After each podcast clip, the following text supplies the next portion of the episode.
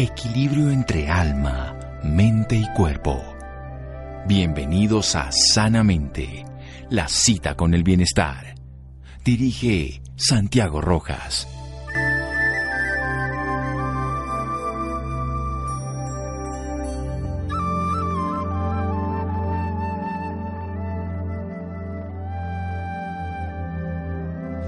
La medicina es la ciencia de la incertidumbre y el arte de la probabilidad. William Osler. Buenas noches, estamos en Sanamente de Caracol Radio, su programa de salud, un tema seguramente poco conocido por las personas, pero muy importante desde el punto de vista de la salud, algo que vamos a aprender sobre la médula ósea, esta médula que nos produce las células de la sangre, que nos genera la posibilidad de llevar el oxígeno, los, en este caso todos los hematíes, los glóbulos rojos que nos ayudan a evitar que sangremos, las plaquetas y que también nos lleva todo lo que el sistema inmune está produciendo permanentemente. Pero puede llegar a no ser capaz de generar un resultado adecuado, puede dañarse. Eso es lo que vamos a hablar de la mielofibrosis con un especialista, cirujano en la Universidad Libre de Cali, especialista en medicina integral en la Universidad CES de Medellín, especializado en, en hematología y trasplante de médula ósea en la Academia Nacional de Medicina de Argentina. Él es especialista en trasplante de progenitores hematopoyéticos y células de cordón umbilical del Hospital La Fe en Valencia, España, y candidato PhD de Ciencias Biomédicas de la Universidad del Valle, aquí en Colombia. Ya 18 años de experiencia profesional, actualmente es hematólogo clínico de la Fundación Valle del Lili en la ciudad de Cali. Él es el doctor Francisco Javier Jaramillo. Doctor Jaramillo, buenas noches, gracias por acompañarnos. Muy buenas noches, doctor Santiago. Buenas noches a todos. Muy agradecido con la invitación y la deferencia. No, señor, nos honra con su presencia. Cuéntenos un poco precisamente qué hace la médula ósea y qué significa entonces la mielofibrosis para desarrollar toda la idea en la parte posterior del programa. Bueno, la médula ósea es en sí la fábrica de la sangre. Es conocida por las personas como el tuétano. Es un tejido eh, que está dentro de los huesos, principalmente los huesos largos, y se puede observar como un estado coloide, un estado líquido que lo constituyen muchas células, no solo las células madre ni las células progenitoras que pensamos que son las únicas que habitan allí, sino es un tejido con amplias relaciones entre lo que es las células eh, estromales, óseas, las células progenitoras hematopoyéticas, inervación nerviosa simpática, megacariocitos y células grasas. Toda esta complejidad de esta red celular tiene como objetivo, como bien lo anotaste, eh, realizar tres productos básicamente, los glóbulos rojos con eh, su hemoglobina como proteína principal las plaquetas, que son unas células básicamente de la primera línea de coagulación, y los glóbulos blancos y todo el sistema inmunológico eh, que se desarrolla en este tejido. Muy bien. ¿Y qué pasa cuando ocurre la definición de la mielofibrosis? Pongamos esa palabrita para que desarrollemos después toda la idea completa. Bueno, eh, este conocimiento normal de la médula ósea también ha cambiado todo el conocimiento de las enfermedades malignas de la médula ósea. Las más conocidas son las leucemias agudas por lo lo fatales que, la gente cree que son. A medida que ha pasado el tiempo, eh, se consideraba que el problema de la mielofibrosis y de los síndromes mieloproliferativos radicaba solamente en una célula enferma que se reproducía y con el transcurso de los años se pasó a un conocimiento de eh, enfermedad de la célula tronco leucémica o la célula tronco enferma, la cual trae algunos daños genéticos adquiridos que dependiendo del estadio de maduración de las células hijas de este progenitor, pues será la, asociación con diversos esteroides proliferativos. Y más o menos después del año 10 hasta ahora, se está describiendo lo que son los nichos medulares normales estableciendo la médula ósea como un órgano compartimentalizado con diferentes funciones propias. Es así como se tiene un nicho medular para hacer linfopoiesis o células eh, linfocíticas, otro especializado en células mieloides y así sucesivamente cada compartimento con una función. La mielofibrosis eh, pertenece a las condiciones mieloproliferativas crónicas y eh, se sabe eh, enferma todo el nico medular mieloide, produciendo en este caso tres condiciones características, que es el reemplazo del tejido normal por colágeno, limitando así la producción normal celular, eh, tiene una predisposición a hacer trombosis. Algunos pacientes por este defecto medular pueden hacer trombos tempranamente, ya sea arteriales o venosos. Y eh, finalmente una predisposición a transformarse a una leucemia mieloide aguda con el paso del tiempo. Muy bien, doctor. Vamos a hacer un pequeño corte para desarrollar bien toda esa idea, que las personas entiendan su aplicación, lo que deben hacer y, por supuesto, todos estos avances que, si bien es cierto, se comprende mejor, también se trata mejor lo que sería una mielofibrosis o estos síndromes mieloproliferativos que los vamos a describir en un momento. Seguimos en Sanamente de Caracol Radio. Síganos escuchando por salud. Ya regresamos a Sanamente. Bienestar en Caracol Radio. Seguimos en Sanamente.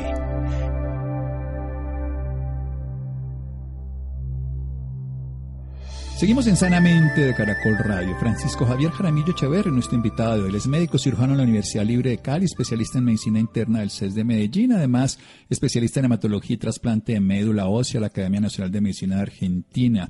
Él trabaja en este momento como hematólogo clínico de la Fundación Valle del Lille, nos está explicando a los tuétanos esta condición que tenemos dentro de los huesos, sobre todo los huesos largos de característica líquida y coloide, así como sería la ega, el colbón o en este caso fundamental el huevo, donde tiene la característica de que además de que hay nervios de una de las variables que se llama simpático, se producen unas gran cantidad de células de los glóbulos rojos para la, llevar el oxígeno y la hemoglobina, las plaquetas para la coagulación y los glóbulos blancos para el sistema inmunológico. Hoy sabemos entonces que es compartimentalizada, o sea que cada parte produce de una manera diferente. Es una fábrica con sus diferentes secciones y cada sección se especializa en alguna de estas. Y, y puede ocurrir que se pueda dañar y se pueda reemplazar esa fábrica por colágeno y entonces no se produce esa línea celular y va a alterarse. Puede ser también que haya incluso trombosis, hace una coagulación en la vía arterial, que es la que lleva la sangre o en la venosa la que la devuelve, y puede predisponer precisamente a que esos cambios generen una leucemia, una leucemia mieloide aguda, una excesiva proliferación de un tipo de células de la sangre con una cantidad de problemas que puede llegar a ser letales. ¿Por qué se produce la mielofibrosis? ¿Por qué se altera ese contenido de la fábrica de producción hematopoyética, o sea, de la sangre, por un tejido que es más de cicatriz o un tejido diferente como es el colágeno en este caso? Bueno, a, este, a esta pregunta que es bastante compleja, eh, una explicación simple que pudiéramos tener es que eh, los mieloproliferativos, en especial la mielofibrosis, es una enfermedad con su mayor número de pacientes en edad adulta y en adulto mayor. A la medida que vamos envejeciendo, el tejido medular se va reemplazando por grasa. Muy parecido a lo que pasa en el tejido muscular después de los 45 años, las células musculares se van reemplazando por grasa y esto es parte de la respuesta biológica del ser humano tratando de acumular energía para edades posteriores. Es así como una molécula de grasa puede tener más rendimiento calórico que una molécula de carbohidrato, exactamente piruvato, y empieza entonces el tejido normalmente a reemplazarse. Si todos viviéramos más de 100 años, es muy probable que la mayoría, si no la totalidad, tuviéramos algún síndrome mieloproliferativo una leucemia mieloide después de los 100 años de edad. Esto nos ha llevado a entender que eh, la fábrica de la sangre, la médula ósea, hace trillones de células diariamente. De esta forma, es un tejido muy activo, lo que eh, lo hace muy predispuesto a cometer errores en el proceso de eh, reproducción y de transcripción. Actualmente lo que más lo que más está eh, dando evidencia es que es una disregulación del sistema inmunológico y estas células que se alimentaban principalmente por carbohidratos empiezan a intentar alimentarse por ácidos grasos, adquiriendo mutaciones genéticas que eh, exacerban su función, que definitivamente hacen que eh, la célula mieloide progenitora empiece a tener señales intracelulares que anteriormente se hacían por señales, lo hacen de una manera desordenada y constitutivamente sin para. Y en el caso específico de la mielofibrosis, estas células empiezan a producir colágeno y empiezan a producir sustancias inflamatorias eh, que eh, en un intento fallido por tener un metabolismo energéticamente más, más conservativo, resultan en un gran componente inflamatorio donde el sistema inmune no es capaz de detectar estos errores y por supuesto no es capaz de eliminar esta primera célula eh, dañada por su ambiente medular, lo que permite su proliferación y su sobrevida desordenada por encima de las células sanas. Y es así como esta célula enferma tiene mayor habilidad de sobrevida que la célula sana, dado que logra sobrevivir a condiciones de oxígeno inferiores que las normales y que acumula mayor energía que las células normales porque su metabolismo en las mitocondrias se basa más en ácidos grasos que en carbohidratos. Cuando el proceso se inicia y se perpetúa, es muy difícil, es muy difícil echarlo para atrás porque las condiciones de sobrevida son más favorables para la célula enferma y para el ambiente medular enfermo que para el sano. Es por eso que la única cura en este momento para la mielofibrosis, si se detectasen en estadios muy tempranos, es el trasplante halogénico de médula ósea, tratando de restablecer un sistema inmunológico nuevo en el paciente que permita reconocer estas células enfermas, eliminarlas y reemplazar este tejido disfuncional por uno eh, de mejor función. Muy bien. Yo quiero hacer un par de preguntas referente a eso, pero hacer una pequeña como reflexión. Hay una célula enferma que sobrevive más y esa es la célula que termina dando muchos hijos, pero porque ella se ha adaptado, digamos, tuvo un ambiente tóxico, lo que ocurre, por ejemplo, en la toxicidad del pulmón, que las células se adaptan al humo del cigarrillo, mutan para poder sobrevivir y terminan sobreviviendo en condiciones extremas. Dejan de, de ser entonces metabólicamente activas a los carbohidratos y qué tipo de grasas utilizan para sobrevivir, para tener más energía. Recordemos que la grasa presenta les da más energía que los carbohidratos para tener esa capacidad de perpetuarse, de reproducirse y generar la enfermedad? Esto abre la pregunta eh, de la nutrición directamente con el cáncer y todo lo que se aparece ahora de las dietas detox y si definitivamente los oxidantes o no tienen que ver con el desarrollo de estas enfermedades.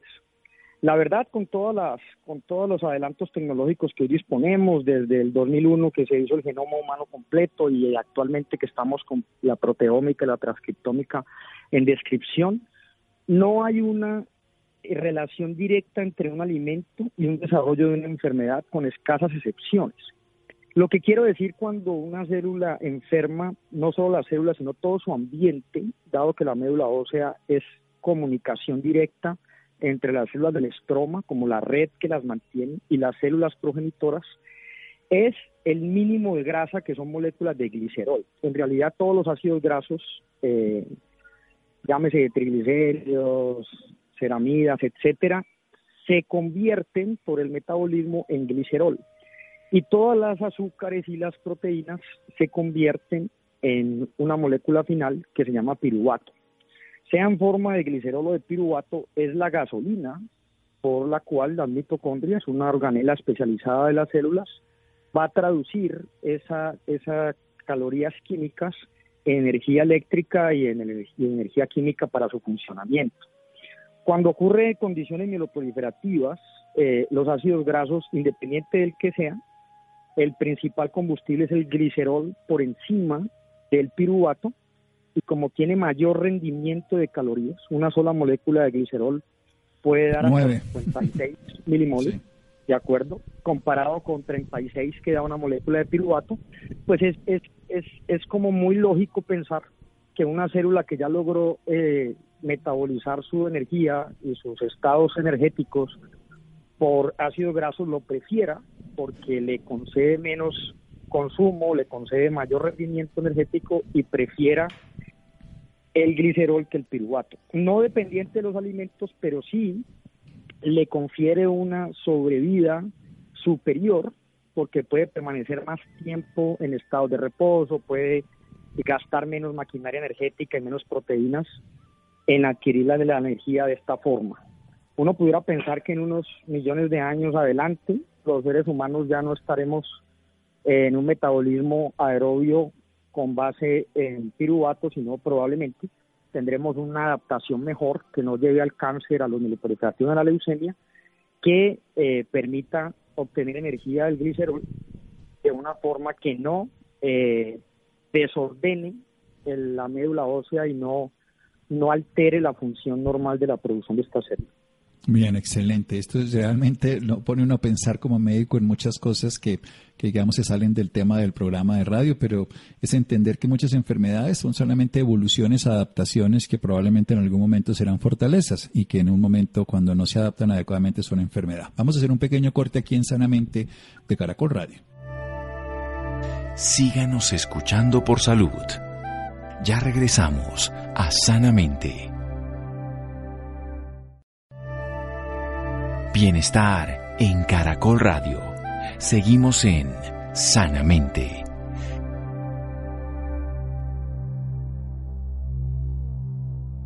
Seguimos en Sanamente de Caracol Radio. Francisco Javier Jaramillo Echeverri, nuestro invitado de hoy. Todo un lujo tener a un especialista de la Universidad del Valle al final como candidato a PhD. Él se graduó en la Universidad Libre de Cali, en la Universidad CES hizo medicina interna, luego aprendió sobre trasplante de médula de hematología en la Academia Nacional de Medicina de Argentina y especialista en trasplantes de progenitores hematopoyéticos y células de cordón umbilical en el Hospital La Fe de Valencia. Trabaja como hematólogo clínico en la Fundación Valle del Lili. Nos estaba hablando de la mielofibrosis, un proceso que con el paso del tiempo podríamos llegar a tener todos. Es un daño que va haciendo que las células progenitoras, en este caso, sean alteradas, que tienen más capacidad de supervivencia y que generen líneas inadecuadas que terminan siendo fundamentalmente en algunos casos leucemia, que podríamos decir que es simple y llanamente son más adaptadas. No se sabe si hay una relación o no se conoce que hay una relación con la alimentación, pero ellas metabolizan mejor las grasas como el glicerol y no el piruvato. ¿Qué es esto del trasplante halogénico? ¿En qué consiste? Usted dice que en los pacientes que inicialmente se hace un diagnóstico precoz, o sea, durante las primeras fases, ¿cómo se haría ese diagnóstico y qué, y qué tratamiento es este del trasplante halogénico para ser de utilidad? Bueno, aprovecho la, la intervención que haces muy acertada porque eh, una de las cosas que he aprendido es precisamente no ver el cáncer como algo malo. Y este inconsciente colectivo que todos tenemos donde el diagnóstico ya significa muerte o, mala vida para el paciente, debe cambiar precisamente para ver las enfermedades malignas, especialmente las del tejido hematopoyético de la médula ósea, como una adaptación diferente al metabolismo energético.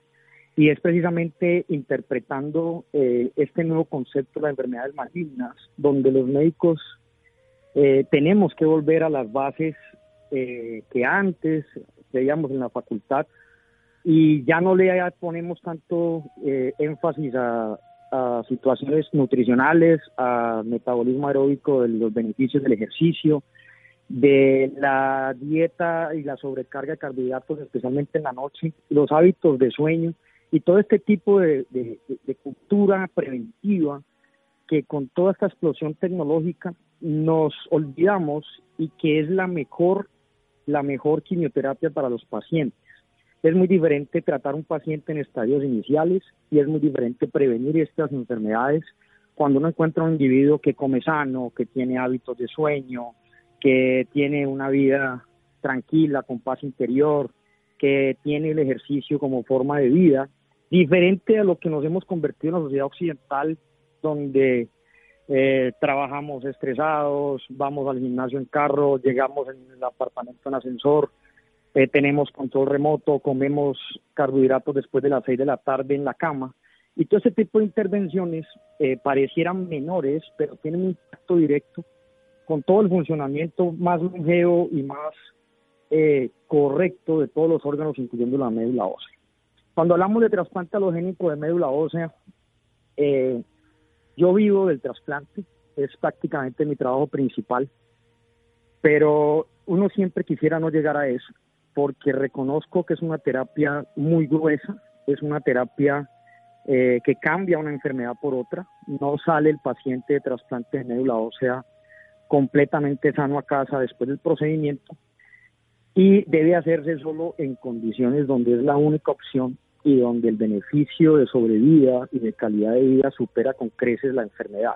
Por eso me refiero tanto a las terapias eh, iniciales y hoy en día, eh, además de la prevención, se tiene cada vez más investigación y más recursos de terapias dirigidas contra las mutaciones genéticas adquiridas específicas.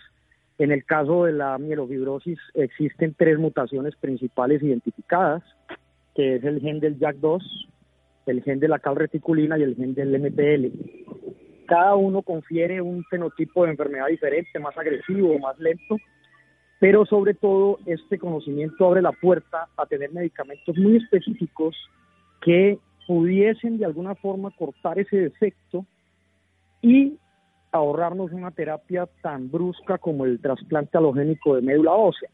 En este sentido, eh, es mi siempre no solo a tener hábitos preventivos, sino ir a consulta temprano, porque pudiera uno llegar con un buen diagnóstico y una buena certificación de riesgo, evitarse un trasplante y evitarse la toxicidad que esto da. Respecto al trasplante, el trasplante de médula ósea no debería llamarse así, porque es imposible trasplantar una médula ósea completa. Si hablamos de que la médula ósea consta de células estromales, osteoclastos, adipocitos, megacariocitos y y por último, las células progenitoras, que no son células madre porque las únicas células madre que tiene el ser humano es el espermatozoide y el óvulo.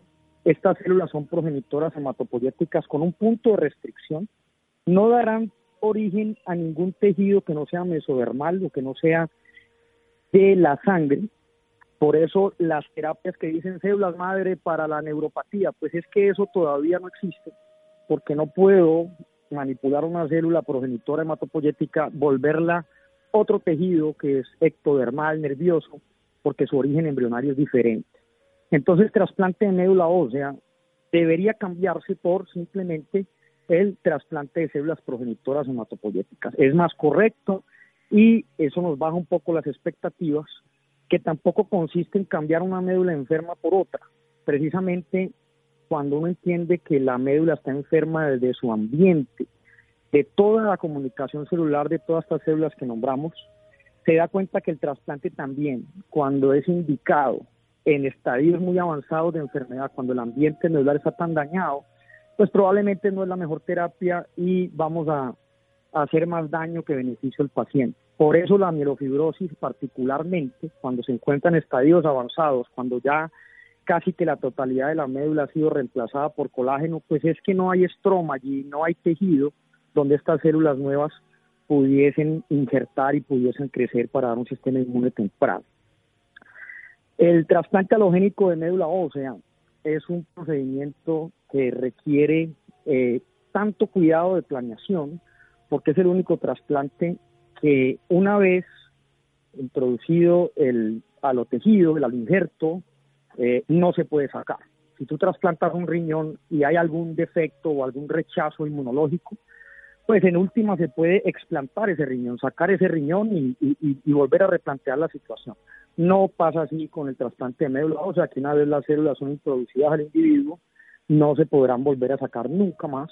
Y es por eso que la compatibilidad inmune y el estadio de la enfermedad y todas las variables que son del donante, del receptor y de la enfermedad tienen que ser muy bien analizadas eh, para que aún así con todas estas precauciones los resultados eh, sean los mejores, eh, principalmente aumentar la sobrevida de este tipo de enfermedades malignas y con una calidad de vida que no que no se afecte porque no tiene sentido hacer un trasplante de médula ósea para que el paciente salga enfermo a su casa y consumiendo medicamentos y consultas médicas eh, de forma permanente. Bueno, excelente, estoy aprendiendo mucho y viendo además esa visión que hay que integrar, hay que integrar los hábitos de vida como la mejor quimioterapia, hay que entender que lo que intentamos aquí todas las noches, dormir bien, hacer ejercicio, comer comida real, no comer comida chatarra, bajar el estrés, pues va a terminar siendo un reparador, que al cáncer tenemos que verlo también como un proceso adaptativo que infortunadamente cuando no es controlado pues termina siendo un caos dentro de un sistema mayor, pero que tiene un sentido y aprendimos a usar el término correcto, trasplante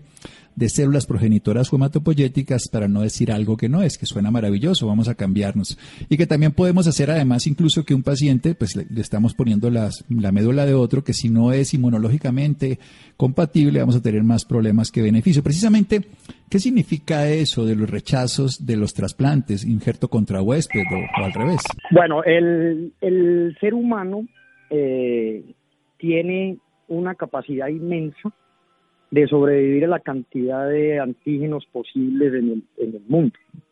En este mundo orgánico de carbono, hidrógeno y oxígeno no existe ningún antígeno, no existe ningún microbio, no existe ninguna partícula que no pueda ser presentada y resuelta y eliminada por el sistema inmune adaptativo del ser humano, como especie. No estamos hablando como individuos, sino como especie. ¿Qué quiere decir eso? Incluso el coronavirus, que es un antígeno nuevo, como especie eh, vamos a tener la capacidad de procesar esos antígenos y presentarlos y adquirir inmunidad eh, contra él. Precisamente esa es la, base de las vacunas y de inmunidad adaptativa. Pero como mamífero de inmunidad adaptativa, el ser humano tiene un precio que pagar y es el cáncer. Fíjense cómo especies como las plantas que no tienen inmunidad adaptativa de anticuerpos de memoria, sino que tienen solo inmunidad innata, no tienen cáncer, no existe una palma con cáncer, no existe eh, un, invertebrado con cáncer, porque no tienen eh, sistema inmune adaptativo. Cuando uno eh, va a hacer un trasplante de médula ósea, existen unas, unas huellas, unas proteínas, que es como la cédula de cada célula por el cual el sistema inmunológico dice, hey, esta célula es mía, la dejo tranquila, la dejo trabajar, o por el mismo mecanismo, cuando no lo encuentra, puede reconocer, y esto es algo extraño, tengo que activar mis defensas y eliminarlas. Este sistema eh, se llama en el, en el ser humano el HLA, que es el antígeno linfocitario humano. No es el único sistema de cédula de presentación antigénica de, de identidad inmune, existen muchos sistemas de presentación antigénica diferente para cada microorganismo, pero es el que usamos para trasplante y lo medimos, eh, el HLA, lo medimos tanto en los posibles donantes como en los posibles eh, receptores. Generalmente es suficiente con 10, 10 marcadores específicos y si se tiene eh, una compatibilidad de los 10 marcadores, 9 de 10 o 10 de 10 se habla de un trasplante histocompatible y ese es un trasplante con muy buen pronóstico, con muy buen resultado inmunológico y es lo que la gente puede llamar trasplante idéntico. En realidad no es idéntico porque mm, solamente idéntico existe en los gemelos vitelinos monoporiónicos, pero es lo más parecido. Por eso los donantes son generalmente los hermanos de padre y madre no sirve generalmente el padre o la madre, pues porque el individuo no tiene información solamente de uno u otro, ni, ni sirven idealmente eh, los primos o los familiares lejanos, porque de entrada uno sabe que no van a compartir estos alelos. ¿Qué se hace hoy en día? Hoy tenemos la posibilidad de hacer trasplante haploidéntico, que es trasplantes con la mitad o más de la compatibilidad, con unas técnicas especiales de selección celular y de, y de medicamentos inmunosupresores para evitar el injerto contra huésped, pero en realidad el mejor escenario hoy en día y en Colombia con la limitación del sistema de salud, eh, el trasplante histocompatible es el que mejor resultados tiene, que es cuando tiene 10 o 9 de estos 10 alelos muy, muy similares entre donante y receptor. La enfermedad de injerto contra huésped es precisamente cuando unas células de el donante, principalmente.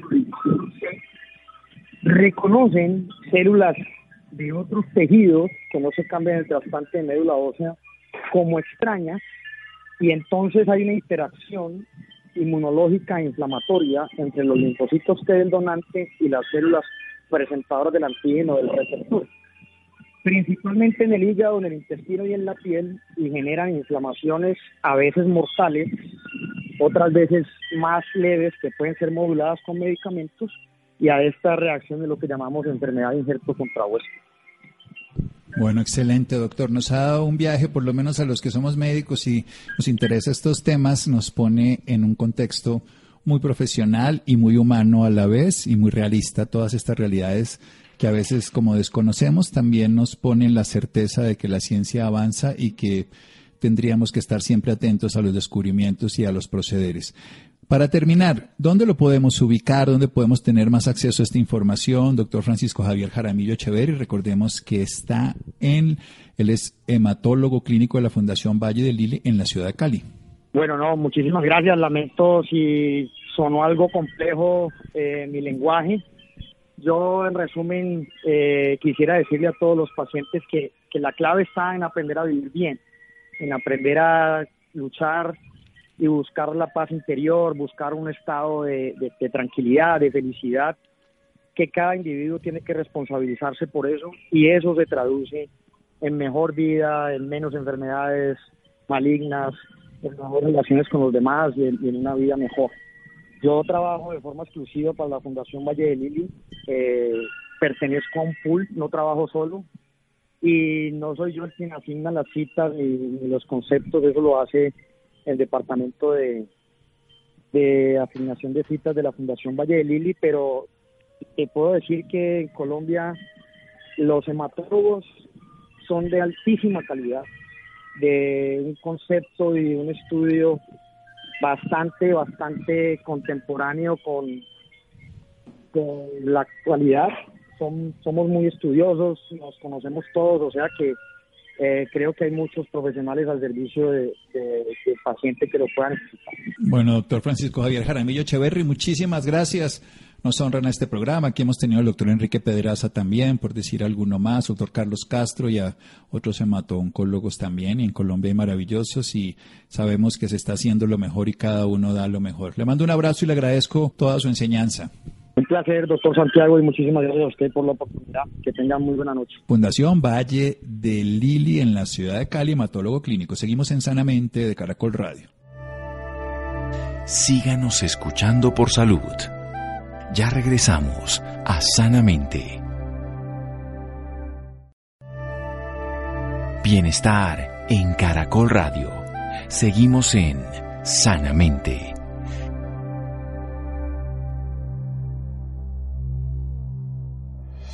Seguimos en Sanamente de Caracol Radio después de toda esta maravillosa disertación que nos acaba de decir el doctor Ramiro Echeverry sobre todo este proceso de conocimiento, seguramente no para todos, de una manera igualmente comprensible porque es un lenguaje técnico, pero es también mostrar lo la parte humana. Al principio y al final, los hábitos de vida saludables influyen en la calidad de vida. La ciencia puede hacer mucho, pero podría hacer mucho más si el paciente tuviera una calidad de vida adecuada que le permitiera que su propio organismo, que es el que se enferma y el que se sana, estuviera viviendo de la mejor manera. Bien, el pasado 20 de septiembre se conmemoró el Día de la Concientización del Crecimiento Infantil, una fecha cuyo principal objetivo era sensibilizar a la población sobre la importancia de identificar y consultar a tiempo en casos de detectar trastornos en el crecimiento de los niños. Laura. Muy buenas noches Santiago para usted y para todas las personas que nos sintonizan a esta hora. Claro que sí Santiago, algunos niños no crecen o crecen mucho por diversas razones y generalmente esas razones tienen que ver con problemas de crecimiento, problemas externos como malnutrición o enfermedades desconocidas o conocidas como trastornos idiopáticos de crecimiento. Para hablarnos más sobre este tema, en la noche de hoy nos acompaña la doctora María Teresa Bedoya. Ella es gerente médica de endocrinología de Merck. Doctora María Teresa, muy buenas noches y bienvenida sanamente de Caracol Radio. Hola Laura, buenas noches. Doctora, para iniciar, háblenos un poco de la importancia que tiene este tema. ¿Por qué se debe hablar sobre el crecimiento en los niños? Bueno, eh, muchas gracias por el espacio, Laura. Es importante eh, decir que eh, los niños están en la edad en la que mayor desarrollo, no solamente mayor desarrollo neurológico, sino también mayor desarrollo en temas de crecimiento eh, eh, y muchas veces pensamos en que si un niño está chiquito, como comúnmente conocemos, es normal. Eh, y es el momento realmente de hacer seguimiento a los chiquitines de su adecuado crecimiento y desarrollo. Por eso eh, el, gobierno y como parte de, las estrategias que tiene el Ministerio de Salud está el programa de, promoción y prevención de crecimiento y de seguimiento al crecimiento y desarrollo de los niños. Ah, el hecho de que un niño sea chiquito no quiere decir que eh, sea normal ni que sea normal.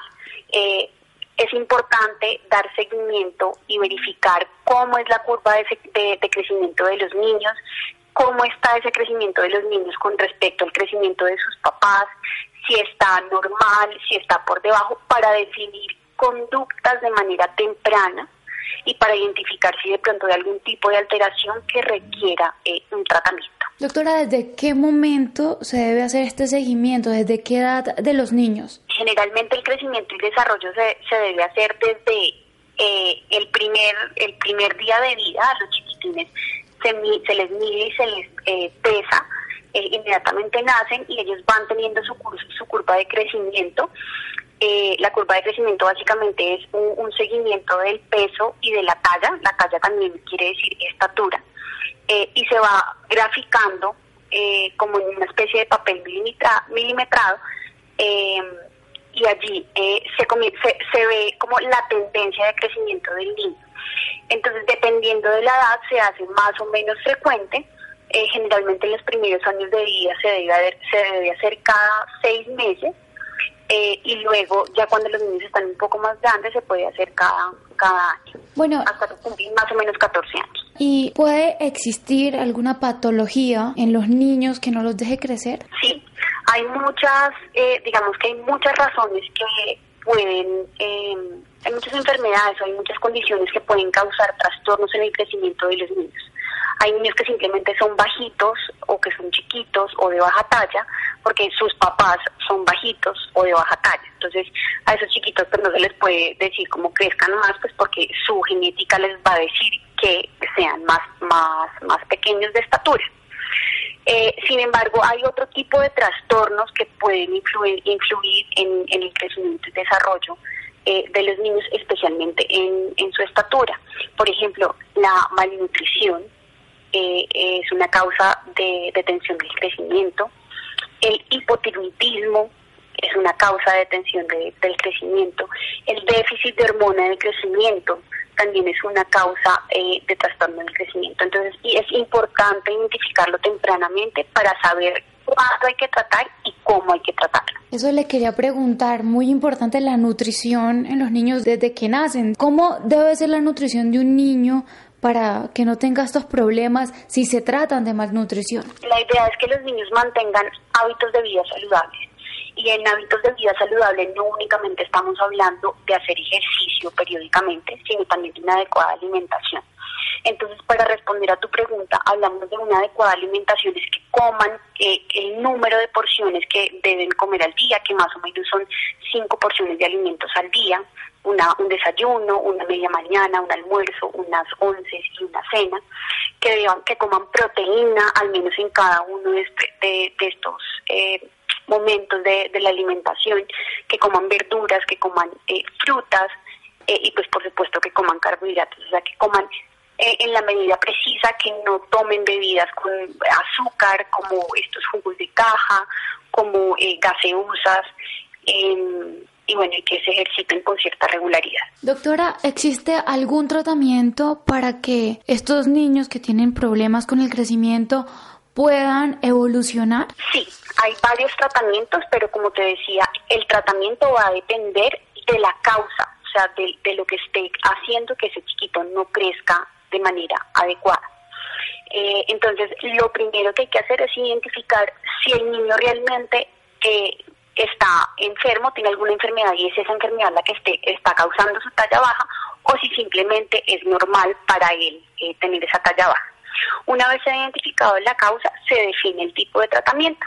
Entonces, como te decía hace un, momento, no se puede ser porque tiene hipotiroidismo, entonces al generarle la suplencia con levotiroxina ya recupera eh, su crecimiento normal, o puede ser porque tenga un déficit de hormona de crecimiento, entonces al suplirle eh, la hormona de crecimiento que está deficiente, ya el niño comienza a recuperar su crecimiento normal. O sea, el tratamiento va a depender del tipo de patología que esté causando su talla baja. existen algunos miedos con, pues, con estas hormonas que usted dice en algunas personas. Por ejemplo, hay, hay personas que les mandan ese tratamiento a los hijos porque los necesitan, pero les da miedo como lo que pueda suceder con, con esta hormona que les vayan a, a, inyectar.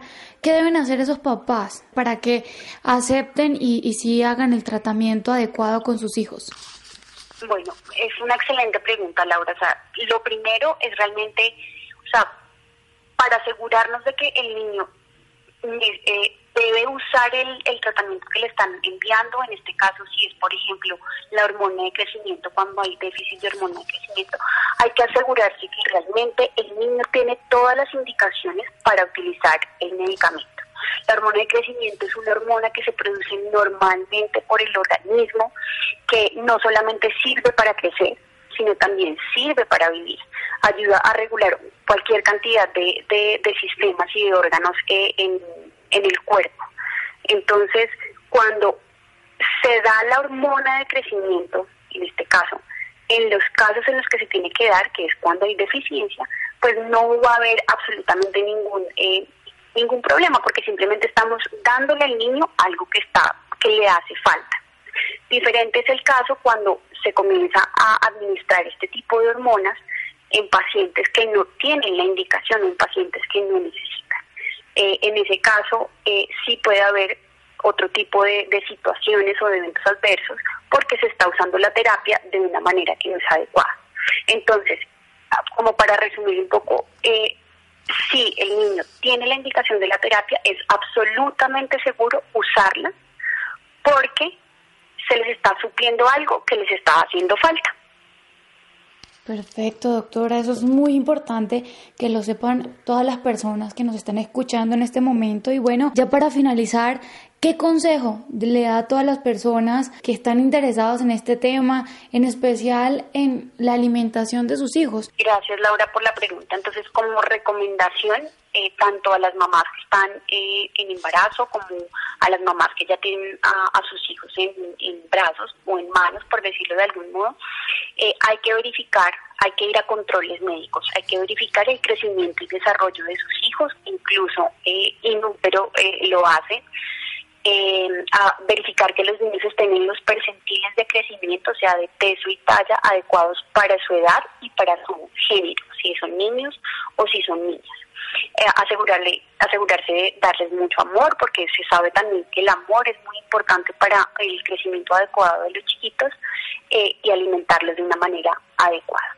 ¿Dónde la pueden encontrar o dónde pueden encontrar más información las personas interesadas en el tema? Bueno, entonces aquí, Laura, lo importante es que asistan con eh, periodicidad al pediatra o a su médico a hacer el, control de crecimiento y desarrollo a sus hijos y que por favor estén atentos. Si ustedes consideran que hay algo que no es normal, es porque no es normal y consúltenlo, por favor. Perfecto, doctora María Teresa, muchísimas gracias por esta valiosa información y por acompañarnos esta noche aquí en Sanamente de Caracol Radio. A ti, Laura, muchas gracias por el espacio. Bueno, Laura, muchas gracias. Muchas gracias a Freddy, Iván, Ricardo Bedoya, Rolando y Jessy Rodríguez. Quédense con la voz en el camino con Ley Martín. Caracol piensa en ti. Buenas noches.